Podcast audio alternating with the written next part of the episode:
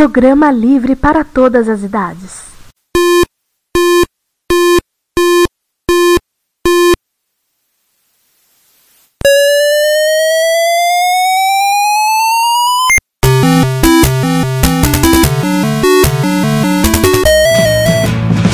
We bought it to help with your homework.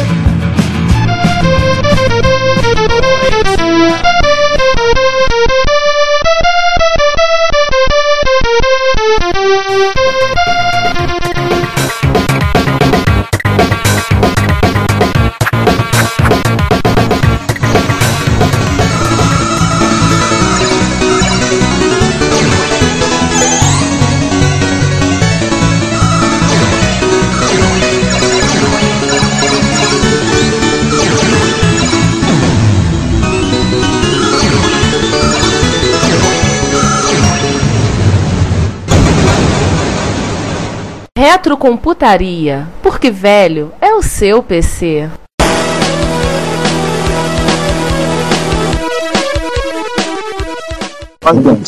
Originalmente, os Apple vinham com o famoso Apple II, catalog para ver o conteúdo do disquete, ou CAT para os íntimos. Isso. usando Pro DOS. Na realidade, o, o DOS 33, que era aquele sistema operacional com o básico necessário para rodar disquete que o Word desenvolveu. DOS 33 tinha nomes de arquivos longos. E o arquivo tinha um tipo associado, que era um byte. Então você podia, por exemplo, gravar o arquivo com um tipo teu, do teu programa, e aí quando você vai listar os arquivos do disco, você só mostra a descrição do seu programa. Isso foi genial. É, isso é uma coisa que facilitaria muito antes de, de existir subdiretórios, né? Jogar tudo num buraco só e você separava de uma maneira fácil. É, não, que ponto base, né? Coisa mais tosca, sufixo, nome do arquivo. Você tem que mudar o nome do arquivo e o tipo dele. Caramba, coisa primitiva, né? A gente, com o Apple II estava em frente disso também. É, o Windows até hoje é assim. O pessoal faz vírus assim, né?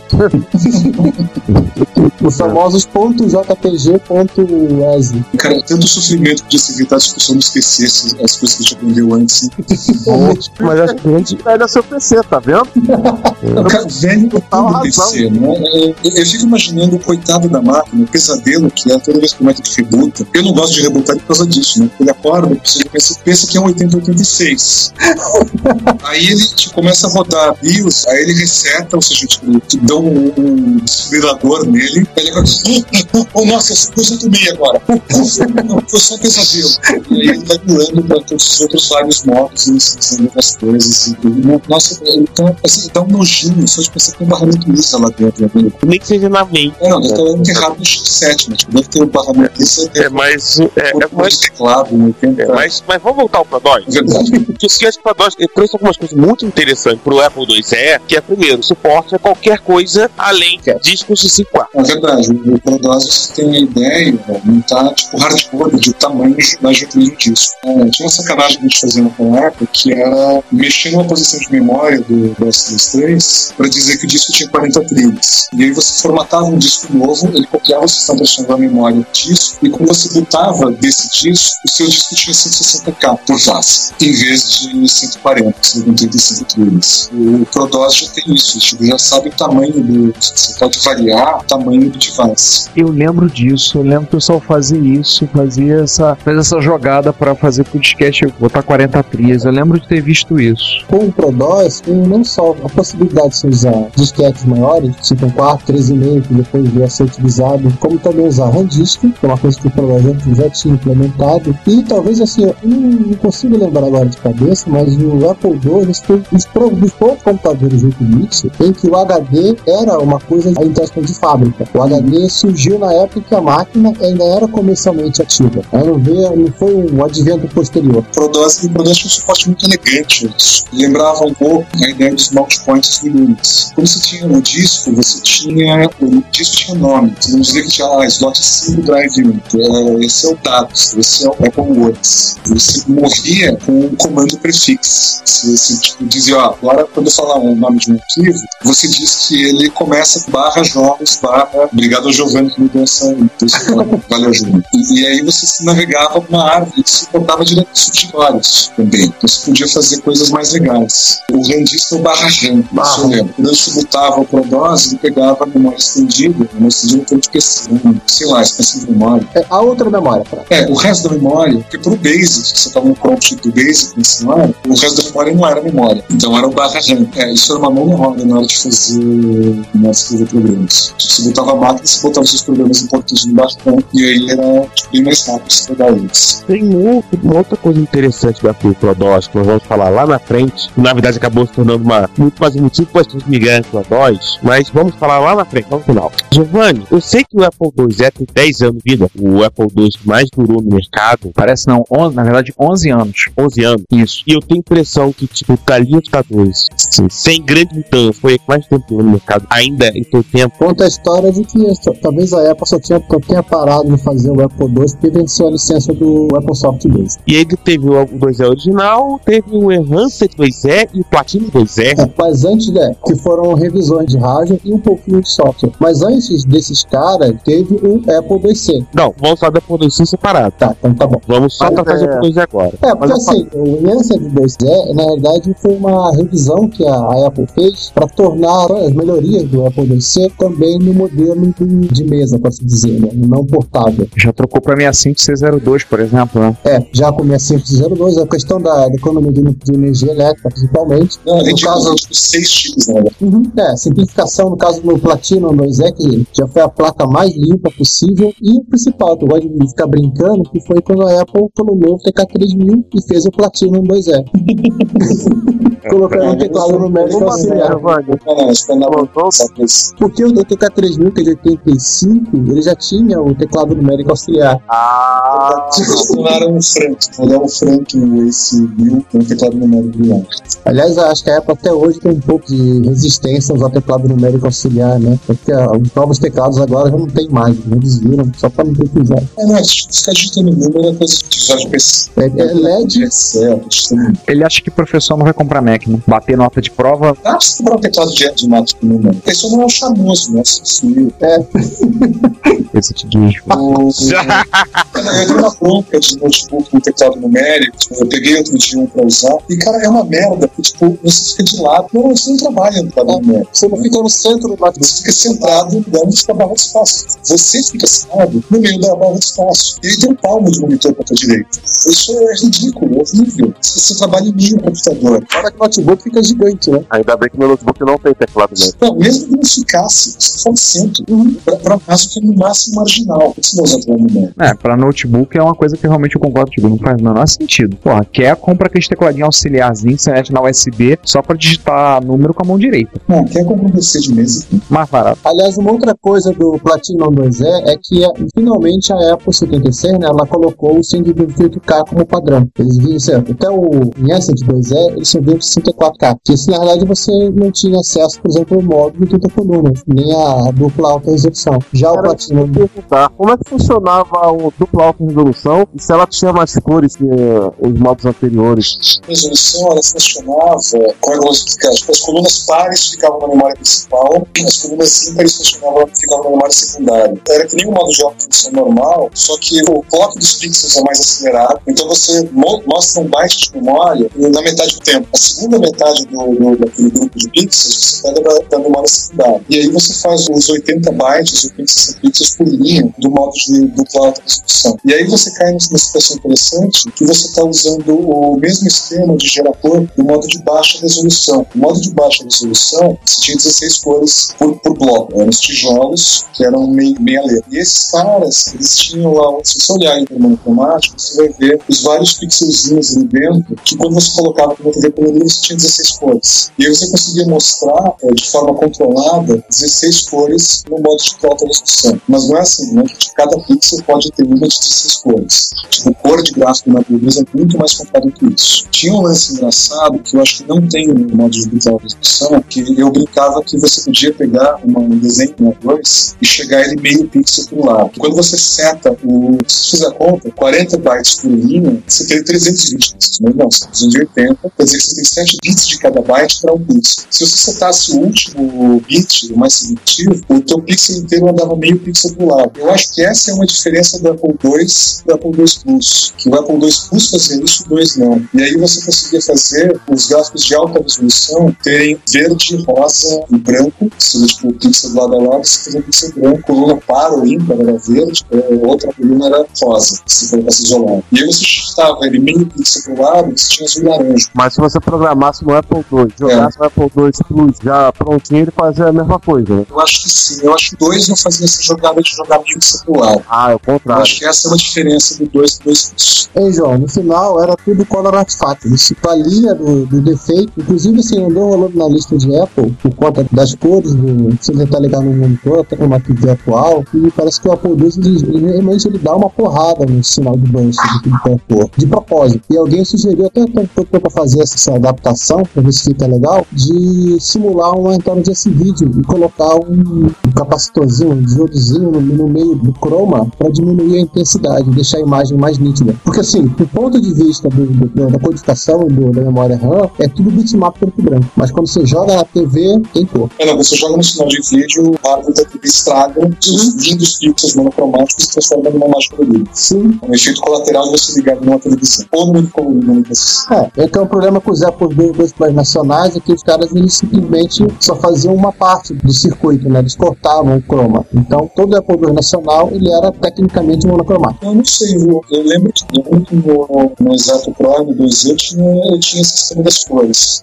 É porque o, esse, é um, esse é um artigo do site do Eduardo Lucas, lucascorp.memória.com.br, em que ele, ele explica como você colocar cor no Apple Nacional. Ele mostra lá, ó, só tava faltando isso aqui e colocar um cristal de dizer, no caso, cristal de MTSC. Mas, Giovanni, até o PK3000, Aí eu não sei. Ele só fez isso pros Apple II Plus, que a placa é mas até basicamente por igual. já estava corrigido. Eu, eu tenho quase certeza que É, o meu eu Exato- acho- meu eu Exato acho- Pro, que era dos plus, tinha isso. É, eu acho que no, no 2E o circuito de cor é diferente, né? Até porque o circuito de vídeo mudou radicalmente de um modelo pro outro. Bacana. Essa parte color Class é muito igual ao que acontece com, com o Test 80 Color. E com o TAN de 1000. Tá de luz também. Ele usava para trazer uma resolução de 160 por 200 no, naquele pseudo CGA. Então, vamos voltar agora para Vamos. 1984. Lançamento do Macintosh e a Apple lança junto o Apple IIc. O Mac, se eu me lembro bem, foi janeiro de 84. E Com aquela famosa história que a gente um dia iremos ter um episódio sobre a gênese do Macintosh, comercial dirigido por Ridley Scott e outras coisas mais. Mas a gente tá falando de Apple IIc. Vamos lá. eu sei que é de abril de 84. É a campanha do Apple II Forever, que é a Apple lembrando para ela, talvez, e até para os clientes que o Apple II ainda restava no, estava no coração deles. Não, que era um desastre pra Apple aquilo. Eles lanç- tinham lançado o Lisa. É, primeiro teve Eles, isso. eles, eles lançaram o Apple 3, que foi um fracasso de vendas. Depois lançaram o Lisa, que foi um fracasso de vendas também. E eles estavam com problema com isso. Eles só ganhavam dinheiro com o 8 bits. Uhum. Eles estão desesperados época. É, a Apple, assim, ela sofreu nesse momento da vida dela uma coisa que a Volkswagen sofreu no final dos anos 60, anos 70, quando ela estava tentando parar de fazer o Fusca e parar de ser empresa que só faz Fusca. É. Ela lançou vários carros no meio do processo e também foi assim, um fracasso atrás do outro até eles conseguirem um outro Você grande produto. mantendo lá firme forte. Sim, E na América Latina até o negócio do Fusca foi pior, foi, durou até os anos 80. não, deu até 2000. No Brasil, porque no México o Fusca foi até 2002, eu acho. Nossa. É, não, é um crime fazer Fusca. É um crime ambiental. Falar isso pro meu sogro, que adora Fusca. Falar isso pros mecânicos do Brasil, né? Que mecânico adora Volkswagen no Brasil, porque eles aprenderam a consertar carro num Fusca. Ah, Antigamente isso é um ótimo uma exceção. É um crime ambiental. Você Verdade. usa cinco vezes mais metal que qualquer outra coisa. Vai, se você dobro de metal, você faz um tanque. Acho que era esse o objetivo na época. Ele era o carro do coração do Hitler, né? Então, o Apple, a Apple resolve lançar um, um modelo novo de Apple II. Ela, consegue, ela resolve abandonar aquele visualzinho de caixinha que ela tornou clássico em 56 com o Apple II. Lança uma caixinha menor, um computador chamado de transportável, ou quase portátil, e com um drive de disquetes embutido, o Apple II-C. Assim, que ninguém nos ouça, Não, esse não, uma coisa, justiça seja feita. Esse era um micro realmente transportável. Porque até Sim. então, o que a gente tinha de micros portáteis, vocês, se vocês relembraram o episódio 7, que gravou, foi um caso foi o César, até então você só tinha arrastável. Você não tinha transportável, você tinha arrastável. você ganhava creatina para fazer musculação e transportar seu computador. A revista Byte, que a gente mencionou antes, eles usavam o termo luggable. Bolseável. Da mala. Você ter Então, uma assim, ideia, oi. o SX64, que é o arrastável do Commodore 64, é pesado pra caramba. 12 quilos. Não era o mais pesado de todos. O mais pesado foi o Osborne 1, 14 quilos. Aí você vai para um micro que é. É, a cabine embaixo de assento de companhia aérea nenhuma. Não cabe em cima da- do assento, não cabe embaixo, não cabe nenhum. Justiça já feita. O Apple IIc era um micro realmente fácil de transportar. Não tinha monitor, não tinha bateria externa, mas era mais, mais fácil de ser transportado do que, do que os carroções que você tinha na época. Sim, né? sim. O O legal do Apple IIc é que ele já vinha com 128K de RAM, ele já vinha com um drive de disquete, ele vinha com duas portas seriais, ou seja, uma porta serial você ligaria o seu modem, na outra porta sua impressora. Lembre-se que a impressora do Apple II, pelo menos os da Apple, era serial. E você tinha um monitorzinho de 9 polegadas, seguindo até o padrão que a, a Apple instituiu com os primeiros Macintosh, né, um monitorzinho de 9.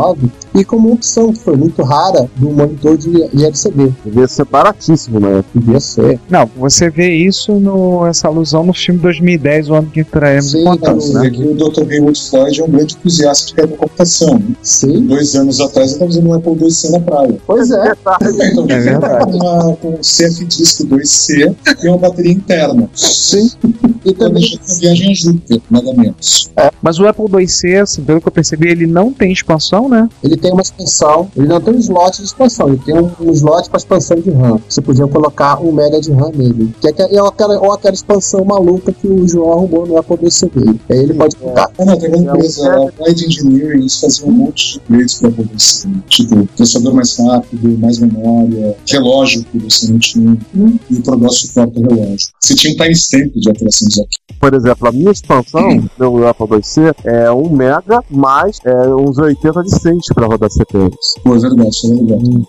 Eu cheguei a ver uma vez uma placa de uma placa Z80, um soft card da. A gente fala de hardware, da Microsoft, fala mal da Microsoft, é verdade. Um hardware e software. Eles tinham um soft card para a placa de Z80, para Apple II, eles tinham um soft card Plus que tinha um Z80H de 6 MHz. Mas você sabe por que o hardware é bom da Microsoft, né? Nela que faz. É, exatamente. Eu não ia dar essa afinetada, mas beleza. É Enfim, verdade. né? Então, estamos em 84, Apple IIc. Ele, inclusive, uma coisa que o Apple IIc ele traz é já o design Snow White, que se caracterizou quase toda a primeira série, assim, toda a segunda série do Macintosh em diante. Sim. Que era aqueles computadores em cinza, não cinza, em bege pelo menos, Branco. mas com aquelas linhazinhas Sim. transversais. Fantástico. Era o design da Frog Design, do Hartmut Essender. O cara projetou esses, várias linhas para a Apple, mais bonitos da Apple. Tá, vai, Jonathan Knight também merece. Mas os primeiros computadores muito bonitos da Apple eram do, do, do Steve Jobs ficou muito puto quando. Foi o Jobs. Quem cara do Steve Jobs ficou muito puto? A Sam usou também o trabalho da Frog Design para fazer as workstations. eh, a Sam 30, 30, 380, que as primeiras espaços, aquelas cinzinhas com o pé o roxo. Ah, o visual do, do assim. Uma curiosidade que eu vi aqui: o Apple IIc foi o primeiro computador a incluir suporte para o teclado padrão de Vorak. Sim, ele tinha chavinha. né?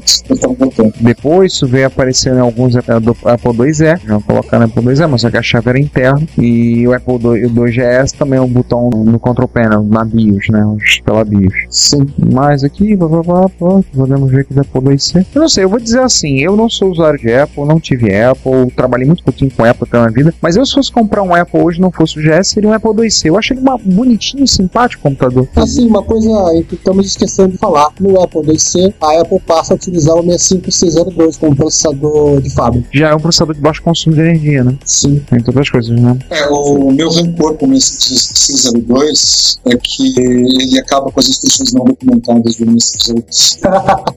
Todos aqueles opcodes que faziam coisas, tipo, não era tão útil como os 80, os efeitos colaterais das das instruções. Mas tinha umas coisas que você conseguia fazer tão legais. Isso lembra a, apresentação do Mr. Steele sobre o desmonte do 6502, que ele mos- mostra numa tabela as instruções, se você rodar isso aqui, teu 6502 se perde para sempre. Ele não volta nunca mais. Eu tenho como. Vamos falar da campanha de marketing do Apple IIc, talvez uma das mais bacanas que a Dori já fez. É, que é o Apple, do- Apple II Forever. Direito até a musiquinha. Até de botar, a, botar o vídeo pra musiquinha. É muito anos 80 aquilo. Se esse vídeo tiver no YouTube, Tá, esse tá no YouTube. então ele estará linkado nessa notícia. Nem que a Apple 20 tira todas as fotos desse vídeo vai subir internet. Isso nunca mais vai desaparecer. É que nem a balada de Bilbo Baggins cantada pelo Spock e a Xuxa com seu filme Amor Estranho Amor, né? Por mais que tentem, não Balada de Bilbo Baggins. Desculpa os familiares. O banco, depois que o Santos falou palavrão na televisão, enfim. Ah, eu já disse tantas pessoas. Eu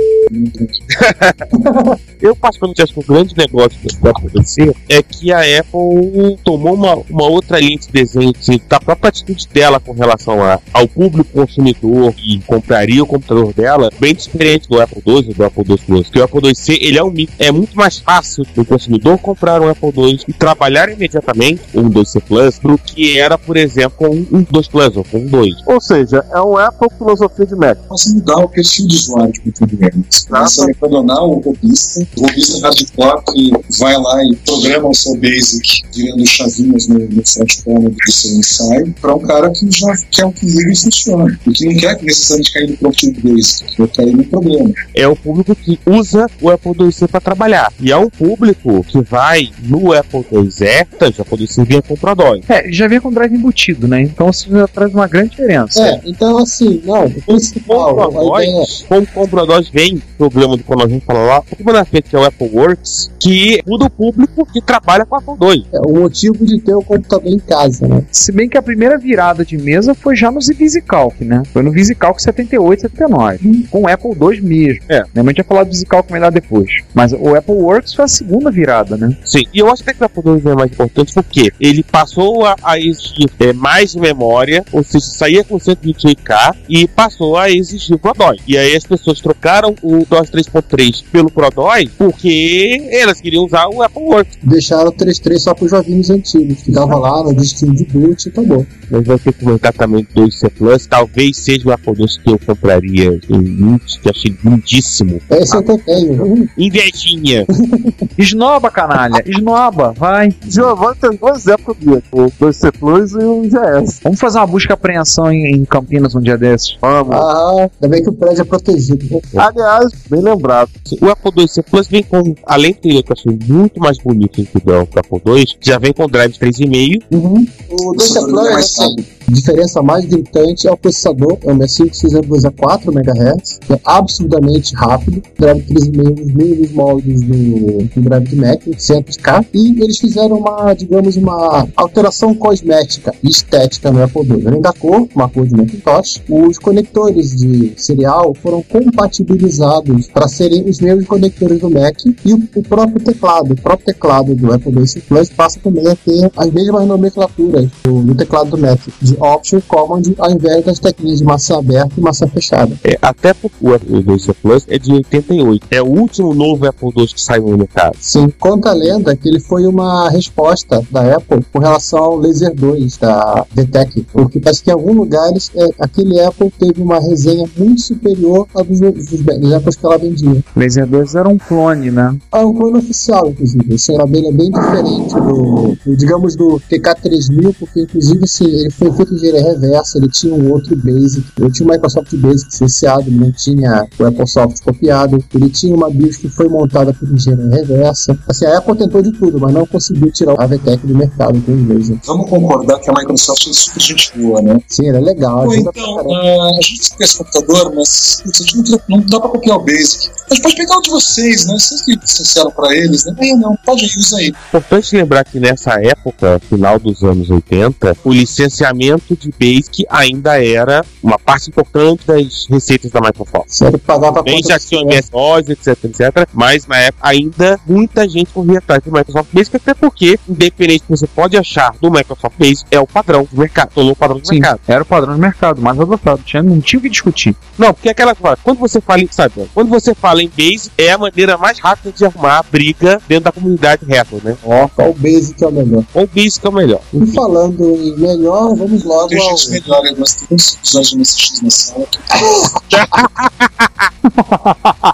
Mas então, falando em melhor, vamos agora falar do Apple IIs. Eu, assim, o computador que, na minha opinião, era o computador que a Apple não queria fazer, mas teve que fazer. O Turbo R do Apple II, Você quer arrumar uma briga, né? A evolução natural. O GS é uma coisa engraçada, né? Porque Tem todo, todo projeto elegante do Apple II lá dentro, dentro de um chip. E aí tem um monte de penduricalhos, tipo, modos de vídeo completamente diferentes, gerados de outro jeito, e, e um processador diferente, e, e- e- nossa, não, putz, não, não.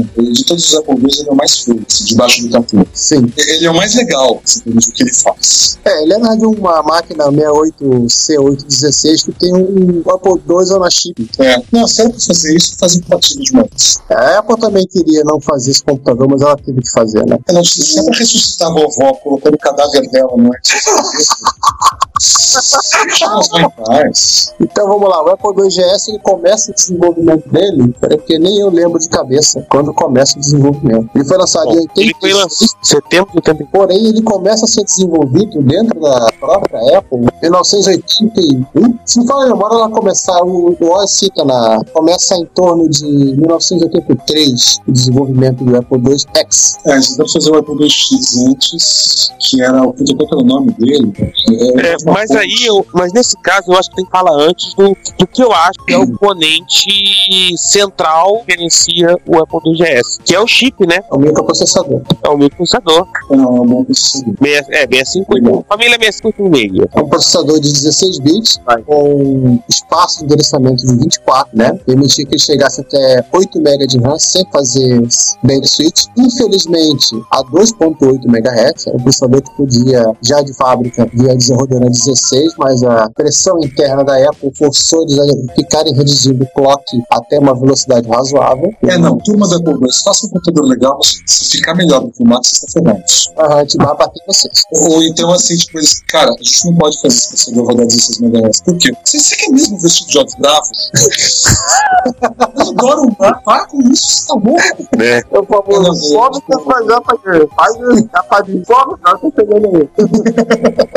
É, tanto que assim, eu Esconde, esconde, esconde. que no meio desse processo de desenvolvimento do Apple II GS foi a época que o Jobs saiu da Apple. E de repente teve uma, um remanejamento interno de engenheiros e muita gente do Mac foi parar na equipe do 2, do GS. E aí o bichinho começou a ganhar uma série de características que vieram a ser o que o GS é hoje. Então, que ele foi durante seu lançamento. Que, inclusive o fato de ele ter a. Qual é que é o nome daquela biblioteca de gráfico para Gui, que o Macintosh também tem? Direct Draw? É, Quick Draw. Quick Draw. Draw. Ele tem Draw. É, não, a ROM dele, o toolbox da ROM é bem, bem sofisticado. Sim, é incrivelmente Ele segue sofisticado. essa ideia, segue essa filosofia do Maps de ter, de ter um monte de ferramentas já embutidas na ROM dele, mesmo que não sejam tipo, um interpretador de uma linguagem que os outros filhos dela tinham, mas ele tinha esse, esse monte de essa herança do, Mac é interessante. É, o que eu acho interessante, porque você fala do negócio do job, né? Que na realidade, no final das contas, o Apple IIX não andou, mas aí apareceu o Apple II Forever. É anterior, mas É, o Apple II Forever 84. O grande negócio do Apple II Forever é que reanimou o mercado de Apple II. E a rapaziada da contabilidade viu: opa, Dinheiro. o 2E vende mais que o 2C. É, mas é aquela coisa, queira ou não, todo esse movimento em torno do, do Apple II Forever acabou ressuscitando a- o 2X. É, e até porque no, no ano anterior nós tivemos tanto a Atari quanto a Commodore lançando suas máquinas 16 bits. É isso, 85, um ano depois. É, um ano anterior. 84 ainda. Ah, sim, eu tô já em 86 quando GS saiu. né, entendeu? E aí o Wozniak tava ali, o fazer agora, se animou e meteu bronco. Por exemplo, é toda a parte do layout, ele trabalhou barbaramente em cima disso. Ele disse que era contra um coprocessador fluido, ele queria separar a parte da parte 16 bits e aquela coisa toda. Então, no final das contas, saiu o Apple II GS, né? Quer dizer, com toda essa fermentação que aconteceu, tipo, a volta do reanimado, é, reanimado do mercado do Apple II, saiu o, o 2GS. E o 2GS, né, tem brincadeira de que é o R, mas é uma máquina. Claramente tem ali uma passagem. Você olha, aí o chip é o 6586 WC, que já fornecia para Apple e etc, etc, a 2.8 MHz. Sim, a versão adaptada usada no Super Nintendo. A versão do Super Nintendo, ela é fabricada pela Record. Ela tem inclusive um código R2N, é uma sopa de letrinha, né? Mas é, não me lembro de cabeça. Mas basicamente é o mesmo chip, só que a 3,5 MHz. Mas é assim, É, Outra coisa do GS é que ele realmente avançava em termos não só de gráfico, em termos de som. Você tava falando, por exemplo, um modo tipo SHR, um Super High Resolution, 640 por 200 com uma paleta de cores de até quatro cores, na verdade. Você podia selecionar uma paleta de 4096. Ou então 300 por 200 com 16 cores a partir da paleta de 4096. Esse número é meio familiar pra mim, 4.900. 96 cores. É, a quantidade de, de bits. Na, na realidade, tem gente, o pessoal mais pulsador do código consegue botar cerca de 3.200 cores na mesma tela, fazendo troca de paleta. Só uma pessoa de pode- cada linha do, de tela da Apple II você podia escolher uma paleta, um, um palete de acho que oito. Ah, Você tinha acho que oito paletes que estavam funcionando, oito paletes ativos, e você dizia que na linha em qual você ia colocar. sim. Eu acho que o 2Z, o 2, o 2C e o 2Z Enhanced, você tinha um, um lugar que você podia setar um flag, ele geraria uma interrupção a cada 5 horizontal. E aí você podia naquela hora trocar, trocar tipo, reembaralhar as paletes Uhum. que você não estava usando naquela linha. Então acho que daria pra fazer isso. É. Ou deve ser isso que assim, você fazendo. É. O- Além da capacidade gráfica que Som. foi bastante aprimorada no GS, veio também a capacidade sonora. O GS ele tem um chip da Ensonic, Digital Oscillator Chip, um DOC, que, cuja função era produzir cerca de 32 canais separados RAM de som, identificado com dois canais independentes de som. Né? Tem inclusive um banquinho de RAM só para isso. Assim, na prática, ele gerava 15 canais de som em estéreo, né? ou 30 e tantos canais de som em mono. Porque assim, a ideia desse chip parece que o pessoal queria desenvolver, mas não tinha condição de sentar e projetar um chip de som e alguém falou do do tipo, olha, tem equipamento legal, tem um chip interessante, vamos botar? Vamos, fizeram. Sim, foi mais rápido. Entre nós foi uma decisão bem acertada, porque esse som realmente da Sonic é muito bom. Sim. Aliás, curiosidade, não me engano, foram eles que desenvolveram a tecnologia do que é sound, né? Foi, foi essa. Antes, antes, muito antes ainda, um dos caras da Insonic fez um tal de Seed, eu acho, se eu não estou enganado. Ah, é importante.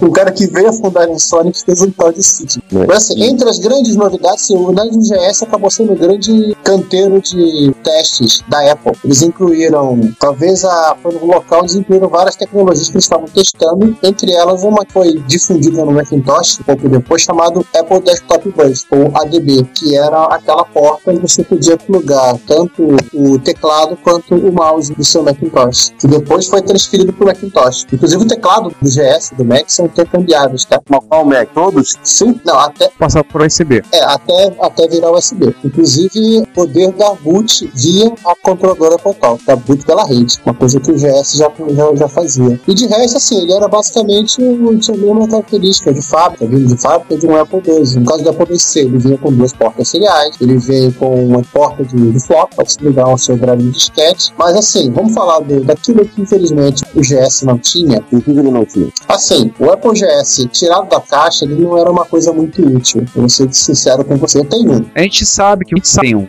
Não, vou explicar. Eu não, não tô xingando. Calma, mas eu não, não tô falando mal porque eu tô desdenhando. Igual o povo que reclama da porta de cassete e turbo. Mas assim, o GS ele vem- vem com 256k de RAM. E aí você descobre que quase nenhum programa do GS usa 256k de RAM. Inclusive o disco é de demonstração da Apple, usa 512. Ele não tinha, assim, ele de fábrica, se tirava da caixa, você tinha que também comprar um flop, porque eles tinham removido o suporte a. Ele não veio com flop embutido, né? Ao contrário do Amiga e do, LST. E ele não tinha a interface de cassete. Então, assim, você ligava ele, ficava olhando, vendo a mensagenzinha de procurando o dispositivo de boot e nada mais acontecia. O primeiro Atari ST sofreu desse mal. É, mas o Atari ST tinha um slot de cartucho. Você podia botar cartucho com software dentro dele. Ah, já o Apple II GS mesmo. Não vai poder o GS, não. Mas você falou uma coisa, peraí, quer dizer que o disquete de demonstração tem flop. Não, assim, não. o- Ele tinha, é, ele Não, pedia não, 512 mínimo pra rodar. É que assim, o disquete que você acha na internet, que é o. é, conhecendo o Apple II GS, que é um disquete da própria Apple, pedia 512k de RAM. Nossa. Foi por isso que logo depois que comprei o GS, eu comprei uma expansão de RAM, né? Pra poder ver o que tinha pra utilizar. Pra conseguir rodar o disco de introdução do GS. Também, né? Ou era isso, ou só ficar jogando Paperboy, que roda em disco de 6K, o jogo é horrível. Ah, você podia É. dar um Ctrl Reset na hora do boot e cair no Base. Sim, e depois como é que você salva o programa? usar ele com um Apple II. Sim, mas não tem porta de cassete, como é que salva o programa? Na verdade, você tem que imprimir. Peraí, você tem que ter impressora pra imprimir. Não, mas É. a serial ele tem. É, tem na serial. Ó, que coisa. Ah, tem que ter dois necessidade de né, uma máquina dessa é incrível, cara. É, porque na mesma Vou época. começar a pensar. Sim, na mesma época, tanto os seus concorrentes direto, entre aspas, né, o 500 e o, o ST520 já vinham com 512k de RAM. Pois é. Então, e além dessa, o GS ele teve até uma vida que não chegou nem. Ele se deixou de ser lançado em 86 e parece que parou de ser fabricado em 92. O Apple II ainda conseguiu ser fabricado um ano, um ano além dele. Ele tem finalzinho de 93, quase 94. Parados que não acabaram a produção na mesma época. Janeiro de 93. Que assim, e as revisões, né? Foi a ROM 0, que tinha alguns bugs, a ROM 1, a ROM 2 não existiu, a ROM 3, que já é o último lote do GS, inclusive o computador já vinha com 512k de RAM, pelo menos isso, e um projeto que não saiu, não se concretizou, que era o Apple 2 GS, sim, que seria o ROM 4, que é o Mark Twain. Que é o Commodore 65 da época. Sim, que é literalmente um GS com interface disco, com 1 MB de RAM, HD. HD, não com HD embutido, inclusive, né? flop, sim. É literalmente um Macintoshzinho. Uma coisa que eu fiquei sabendo, se você botasse um programa dele no Drive 3.5, ia rodar o programa de GS. Mas se você pegasse um Drive com quartasse o programa de Apple II, ele automaticamente entrava em modo Apple. Né? Sim, na hora do boot, ele verifica qual é o software que tá rodando. Se for 6502, ele não seta o modo 658616. Então, para todos os efeitos, ele é um Apple II. Rola meio aquela coisa do, do X86, né? Ele acorda com É. é. 6502. Aí, tipo, em algum lugar você tem que contar pra ele. Não, isso, isso- isso é mais legal que isso. Amigo, evolua. Vai pra frente. Uhum.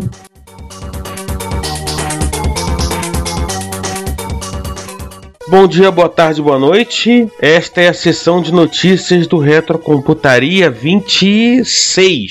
26. 26. Já errei a conta. Enfim, maravilha. Idade é isso. Hoje temos maioria qualificada. Ricardo, Oi, pô, tô contente, me senti um qualificado agora. Eu faço parte da maioria qualificada. o pessoal direito vai entender a piada. Giovanni, Oi, gente, tudo bem? Somos aqui, estamos aqui 50% mais um. não, 60% na verdade. É, é. Mas não, somos 50% mais um, já temos quórum. E aí a gente começa a nossa sessão de notícias, que tá um pouquinho extensa, mas está divertida, com a nossa interminável, quer dizer, interminável não, né? Vai acabar, não acabar o ano. Só que ano que vem começa outro, né? Isso. 2012 das efemérides. Pois é, né? Vamos começar dos mais novos para mais, pros mais velhos? Vamos. 25 anos do IBM PS2. Do PlayStation 2. Atenção, crianças, é o Personal System barra 2. Que vocês lembram que nós falamos sobre ele no episódio 13. Os grandes fracassos da, da computação. Tratamos sobre o PS2.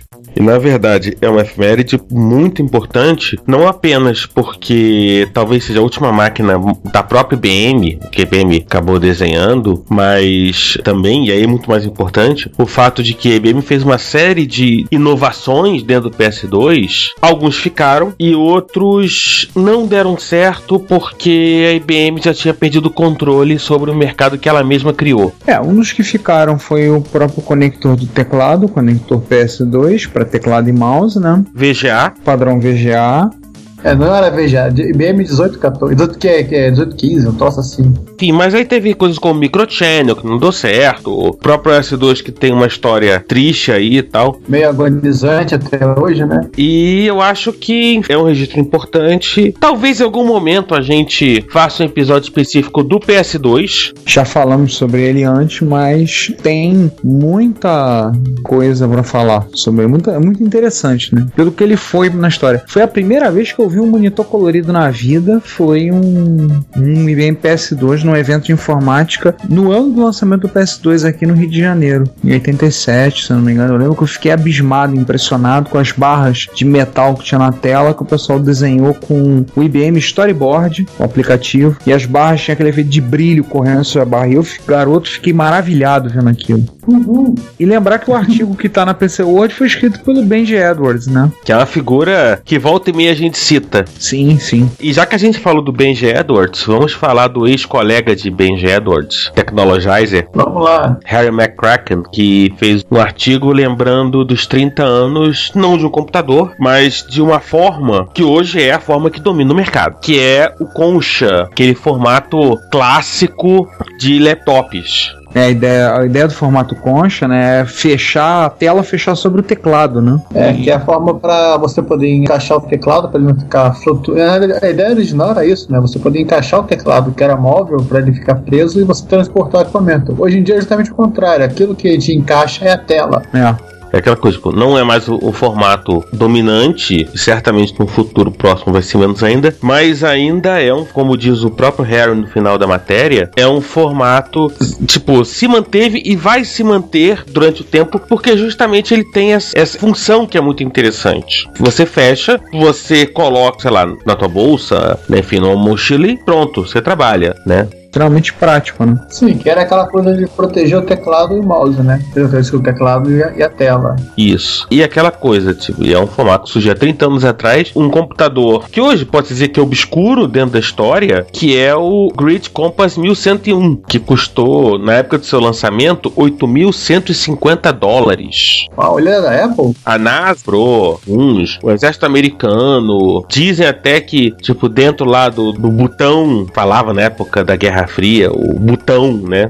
Os presidentes americanos tinham um Grid Compass. A sala do botão, né? Pra acionar todo o sistema de defesa, né? Disparar os mísseis. Isso. Oh, se bobear, é bem, bem, César, é bem capaz de até hoje, com toda aquela mala que o, o segurança vai atrás do presidente, do presidente norte-americano, é um computador desse, tá? Não duvide. É.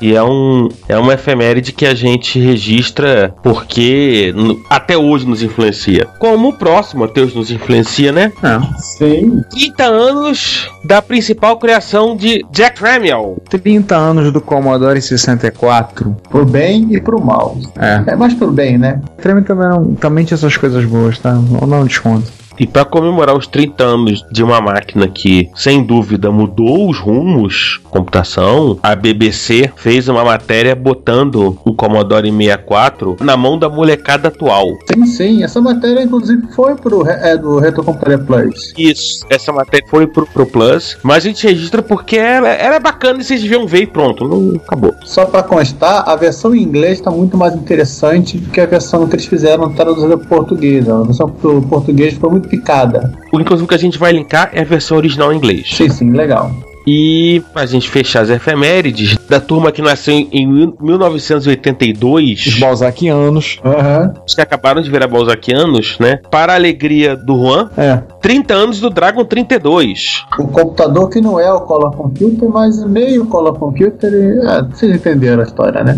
O primo. É, ele não é o Coco, né? Ele é o Co. Não, ele, ele é quase o corpo, só com pequena mudança. Hoje em dia seria uma espécie de cópia descarada.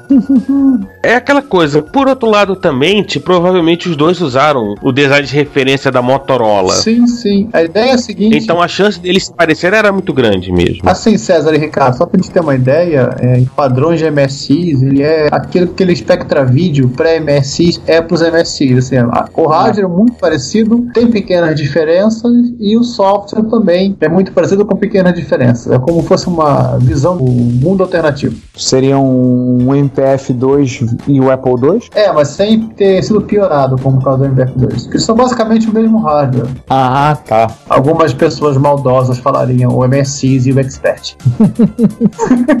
Mas a gente não é maldoso. E no link tem um daqueles posts absolutamente intermináveis do Register sobre toda a história do Dragon 32. E aí a gente fecha a turma dos Balzaquianos e vamos pro pessoal um pouquinho mais velho. 35 anos do TRS-80. O 1, o, o monocromático. Há 35 anos atrás, a Radio Shack e a Tend Corporation apresentaram ao mundo o TRS-80 modelo 1. Na verdade, apresentou o TRS-80. Posteriormente, com o lançamento do 2, ele acabou se transformando no modelo 1.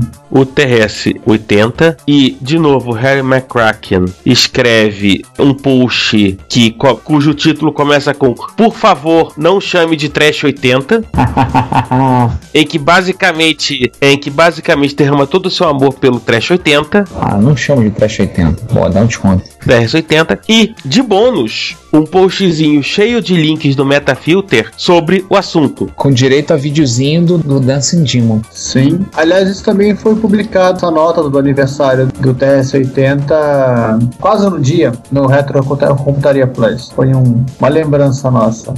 Ah, sim, uma coisa que eu estava quase esquecendo que vale a pena comentar: o TS-80 foi o primeiro computador pessoal copiado, clonado, inspirado, fabricado aqui no território brasileiro, o DGT 8100, 8000, pela Dismart. Isso. Sim. Que foi o primeiro computador que apareceu na. Foi instalado na Microsystems, se eu não me engano. Que é a matéria de capa da Microsistema número 1. Acho que é sobre isso, essa máquina da Dismac. É, depois eles lançaram outro modelo, essa máquinas que tinham uma fita cass- um gravador cassete embutido. O modelo seguinte já tinham removido o gravador cassete. Bom, vamos parabenizar os aniversariantes. Uhul! Uhul, né? Festinha. E vamos que vamos? Vamos. Juan, se segura agora, tá? A gente vai pular o tubarão hoje, então dane-se. Jerry Ellsworth explica como ela fez o baixo com o Commodore 64 que a gente comentou em algum outro post notícias atrás. Sim, esse post é muito legal. Ela fez na prática uma Keitar, só que em vez de botar um teclado, ela botou um Commodore 64. Sim, e o mais interessante é que ela botou uma, toda uma placa de eletrônica separada para cuidar do, da Keitar, mas também o, o C64 continuou vivo e funcional lá dentro. Ah, o Márcio, fica fe... Márcio Lima, fica feliz, tá? Tem um CID original lá dentro, 6581. Vamos aproveitar de Commodore 64 e falar mais duas coisas de Commodore 64? Vamos. Primeiro, um Blink and Wall controlado por um C64. E aí alguém vai perguntar pra gente, o que é um Blink and Wall? É, tio. Né? E Como é que a gente pode dizer? Blink on Wall são, esse Blink on Wall no caso em particular, são 45 blocos de vidro servindo como uma divisória entre dois ambientes. E o que, que acontece? Essa divisória com 45 blocos de vidro está sendo falado é num laboratório de pesquisa do Metalab em Viena. Foi colocado iluminação em LEDs e controlado remotamente. Para quem lembra do projeto Blink and Lights que o pessoal do Chaos Computer Club de Berlim fez para comemorar o aniversário alguns anos atrás, só que no caso do Chaos eles usaram a fachada de um prédio inteiro. Usaram já as lâmpadas do prédio, né? É, nesse eles usaram com ramo de LED uma coisa mais simples, mas aí eles fizeram um sistema de controle usando um Arduino conectado um, ro- um roteador da FON, um Fonera, para o pessoal poder acessar remotamente. Aí agora a nova atualização eles usaram um Commodore 64, um Final Cartridge 3 e Uau. uma unidade de fita do Commodore para poder enviar o 41 é muito lento. Exatamente. para poder fazer, mandar os sinais para a placa de controle, o Arduino, e dali o pessoal pode- poder enviar e fazer aparecer os padrões, acender as luzes em padrões diferentes. Tem o vídeo para variar no Hackaday, tem a matéria no Hackaday, vale a pena ser visto e vou te contar, é divertido pra caramba. Eu acho que eu vou fazer isso aqui.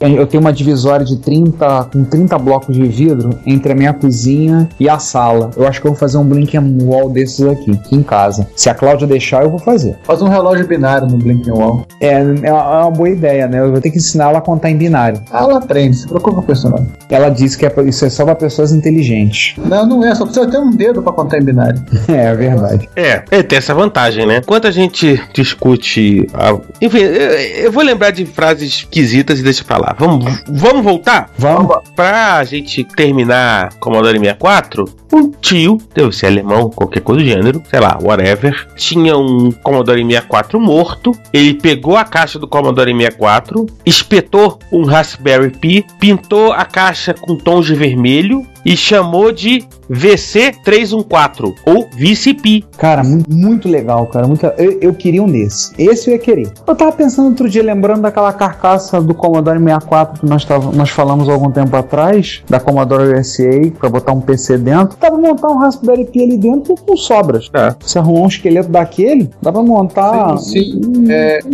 Espaço não falta. é, inclusive ele usou o, o Keira, que é um adaptador de teclado USB e joystick e até alimentação. O pessoal da Vessalha, da Individual Computers, eu acho. Mas a Vessalha, vende essa máquina. Que você usa, usa na verdade, um teclado, você literalmente conecta o teclado do seu Commodore 64 morto nesse equipamento e ele vira um teclado USB. Nossa, Sim. ficou lindo, lindo, muito legal. Eu queria um desse. E, e acho que o mais legal é que ele pintou de vermelho e fez uma série de detalhes em vermelho que ficaram me- mais legais ainda. Nossa, tem um conector USB, ele bo- botou o USB do Raspberry Pi do lado, o teclado tá bonito. Sim, o próprio teclado original do, do Commodore, isso que é legal. Isso que é o, o Keira permite fazer. Se você olhar as fotos, a última foto é uma foto da máquina em resolução do Commodore 64. Sim, dar aqueles vários modos de vídeo dele.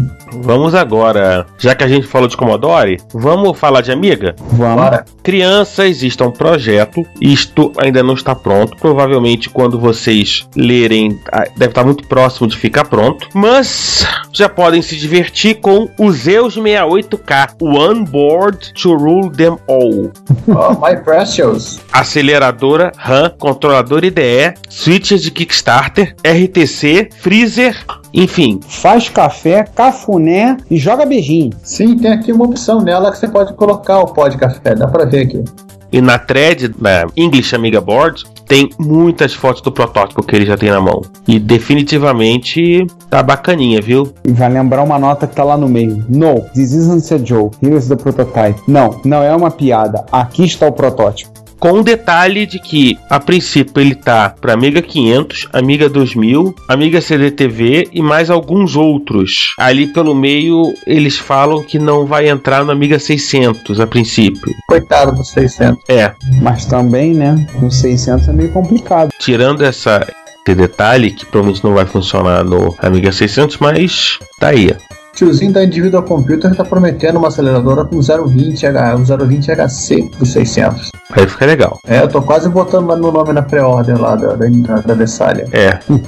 Está definitivamente tentador. Não, muito bacana, cara. É como eles disseram, a, a placa é one board to rule the all. Tem tudo na placa. Não vai ser barato, mas em compensação, você não vai precisar de uma outra nunca. Pra quê? Por que isso precisa de outra, gente? Aham. Depois a gente volta, mas acabou por enquanto. Por enquanto é só? Por enquanto é só, mas a gente volta ainda. Por quê? Vamos agora falar de mais uma por one. Bora.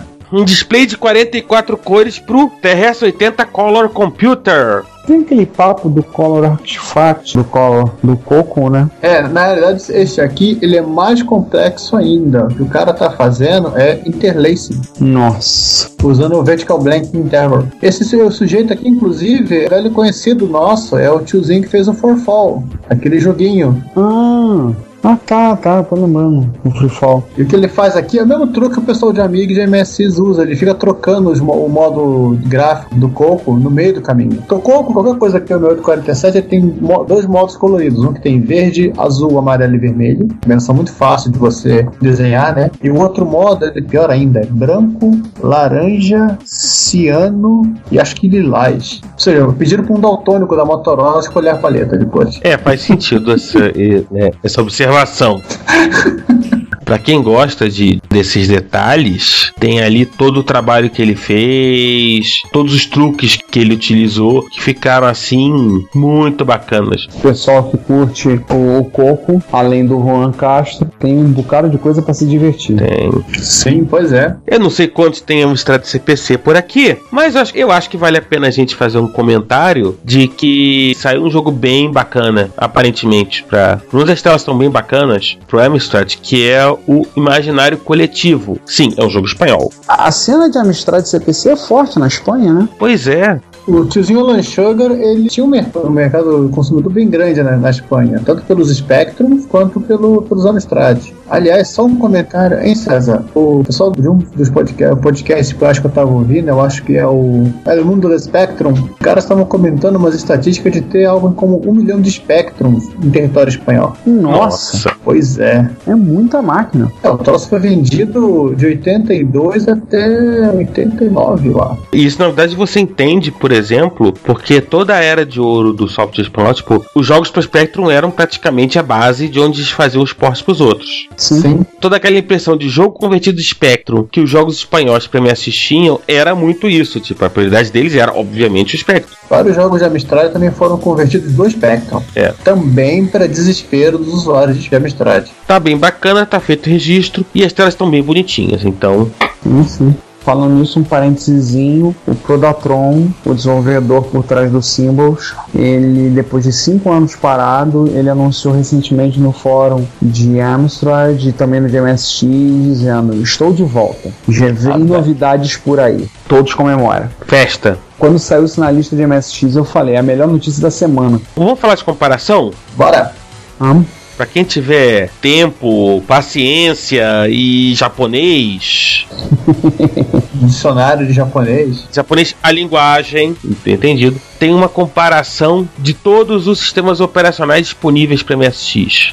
Nossa. Será que eles estão falando do Nextor, o sistema do Konami Man? Não, acho que os japoneses não sabem que isso tá rolando ainda. Não, eles não sabem. Eles falaram, Do Uzix, eles citaram do Uzix, citaram o Simbos, Hum, o, o Symbos, Symbios, e aí se tiver paciência e condição de ler em japonês, vale a pena dar uma sim, uma, eu tô olhando aqui agora uma série de, de artigos sobre sistemas operacionais e micros clássicos. Fala de Amiga DOS também, tem outra matéria sobre Amiga DOS, outra matéria sobre Toys, uma sobre Next Step. nossa. E só lembrando que a gente tá linkando para o MSX, óbvio que ele tem um resumo em inglês, mas o link original é um site japonês e, portanto, significa que vocês vão, para quem não tá acostumado, vai ser apresentado a esse mundo à parte que é o layout de sites japoneses. Esse tá até limpinho, na verdade. Credo. Esse é. se você acha que tem uns sites de venda de coisa por aí que é complicado, é poluído, é porque você nunca viu um site japonês.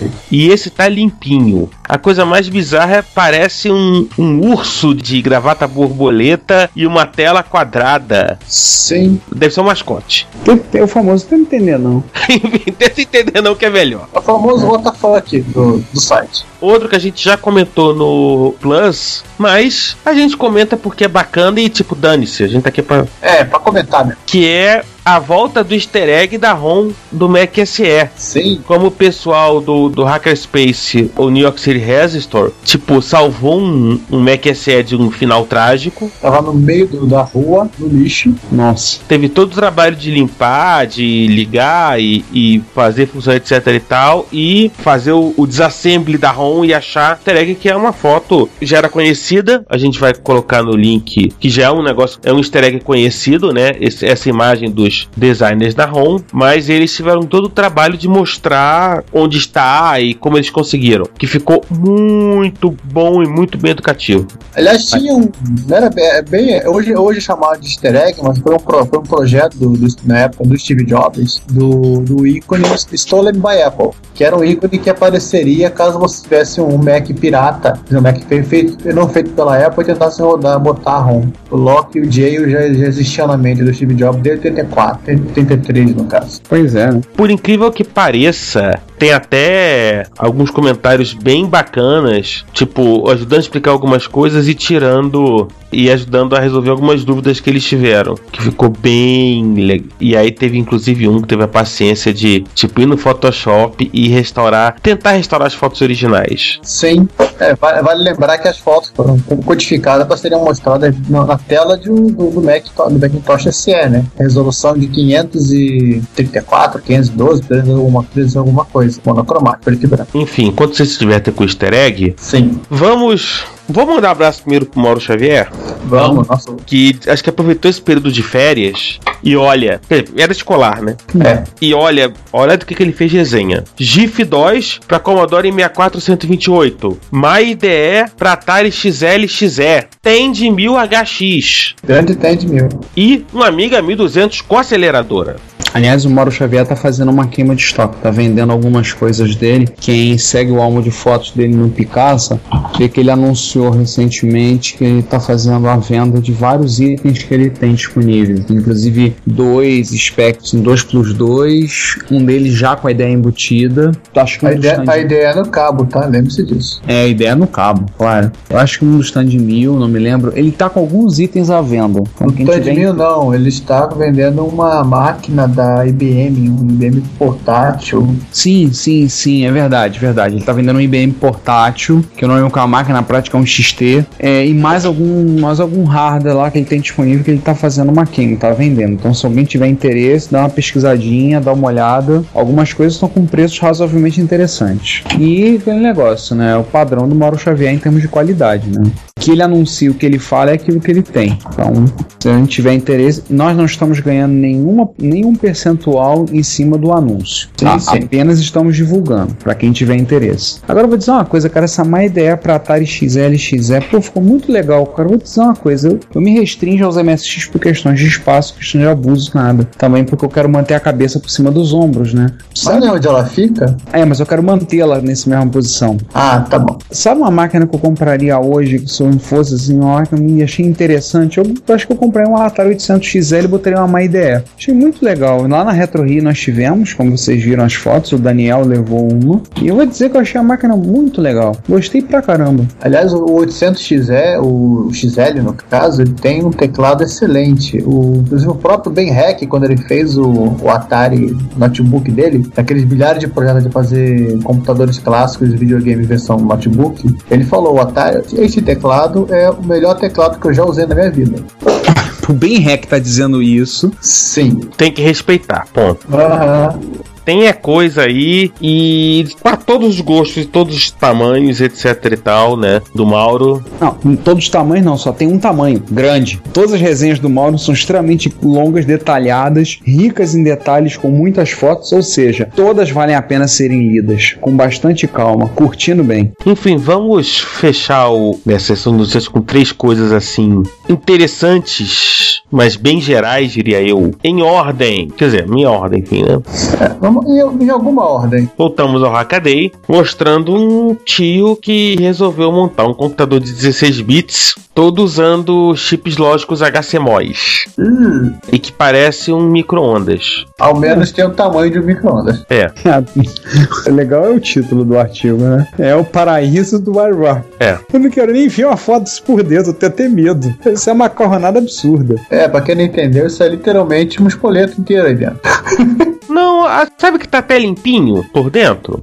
É óbvio que tem toda a macarronada, Sim, porque tem que ter. mas Não, tá organizado. Agora, tá um trabalho muito bem feito. não, eu tô vendo agora que você falou, foi olhar. Tá Não. bem feito, cara, bem arrumadinho. Tá, tá um trabalho bem feito, bem arrumadinho. E aparentemente ele se, o autor desse micro-ondas de 16 bits, ele se, ele se preocupa, inclusive em questões térmicas, tipo de fluxo de ar. E aí você, assim, tá bem legal. Foi um trabalho muito bem feito. E óbvio, né? Tá um- é um processador que pode executar 73 instruções e oferece um bus de 100 pinos para acessar memórias periféricas. Uau. Nossa. E ele criou um conector para você plugar esses periféricos, que são na verdade uma expansão de memória, que 64 K words de RAM CMOS, 32 K words de EPROM e os terminadores. Que ó, lembrando, todo o bus precisa de um terminador. Embora no, na USB não exista tal figura fisicamente, mas tem um terminador lá dentro. Você precisa ter um lugar para os elétrons pararem. Uma placa de I/O paralela serial e uma interface SD Uau. para você plugar quatro simpáticos cartõezinhos SD. Nossa. Ou seja, o grande resumo aqui, ele fez o Altair 16 bits. É, eu acho que a gente pode dizer isso. Vamos falar um pouquinho de arqueologia digital? Escavucando disquetes pra poder recuperar Isso. sua história digital. Muitos nossos ouvintes já sabem, certamente já passaram por isso, já tem lá as dicas, mas é muito bacana, vale a pena ler esse post de um bibliotecário da Biblioteca Pública de Nova York, em que ele tem a paciência de explicar essa coisa bem básica. Explica os tipos de disquete, como ele faz, como você pega esse disquete, que você pode usar em Linux, em, no caso particularmente ele usou aparentemente Mac Linux, mas deve- mas não faz toda a diferença para Windows. Não, não. Uma coisa interessante que ele usou também tá falando um pouco de um produto que ele comprou recentemente na Inglaterra, custa 90 euros, que é o Cryoflux, que é um adaptador, que você liga um drive de disquete e ele lê as informações do disquete no nível mais básico, do básico, do básico, do básico. O, o Augusto, Augusto Almeida, que é nosso ouvinte e mora lá em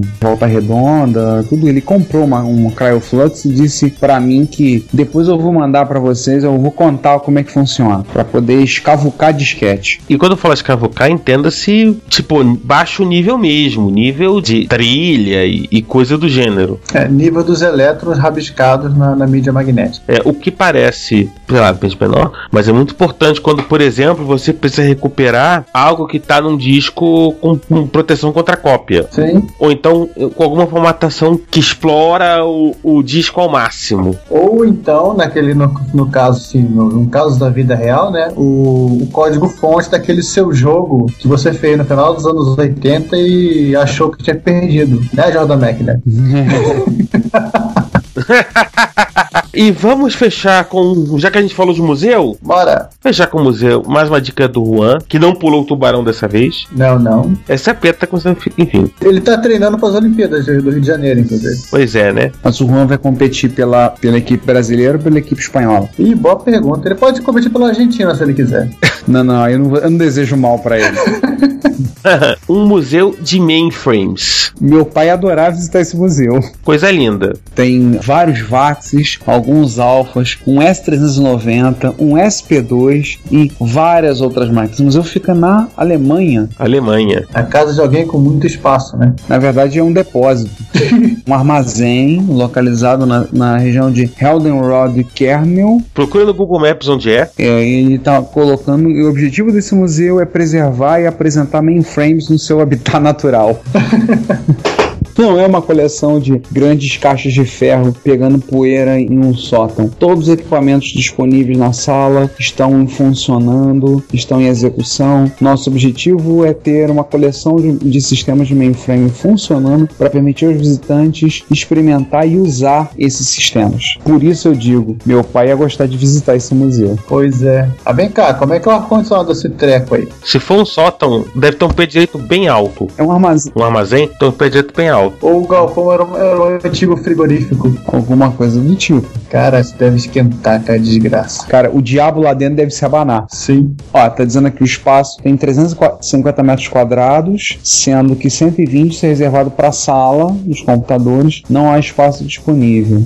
Na primeira página ele fala alguma coisa sobre a disposição, como é que, tá, como é que está colocado. Então provavelmente deve colocar, fazer a sala com um piso falso, poder fazer uma Haja piso falso, hein? haja piso falso. Poder fazer como é o processo todo. Aqui uma ele lembrou aqui, tem que lembrar o quanto é difícil mover um rack pesando algo em torno de uma tonelada, mesmo Sim. que ele esteja tenha rodas. Daí você calcula. E de bônus, ele conta um pouco de, se você quiser fazer a mesma coisa que ele, tipo, todas as dicas que ele acabou utilizando para construir né, a sala de computadores do, do museu. Se vocês forem na Alemanha, Mandem fotos pra gente, por favor. Tirem fotos, por favor. fica perto de Frankfurt. Então, se forem à Alemanha, por favor, visitem esse museu e tirem fotos, por favor.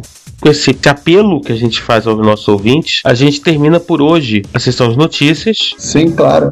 O episódio 26 tá muito bacana. Tá sim. E a gente volta com notícias pro 27. Exatamente. Enfim, Ricardo, Giovanni, aquele abraço. E a gente se vê daqui a 15 dias? A gente se ouve, né? A gente se ouve e se fala daqui a 15 dias. Aham. Exatamente. Gente, fui. Aquele abraço. Até mais, gente. Até mais, pô.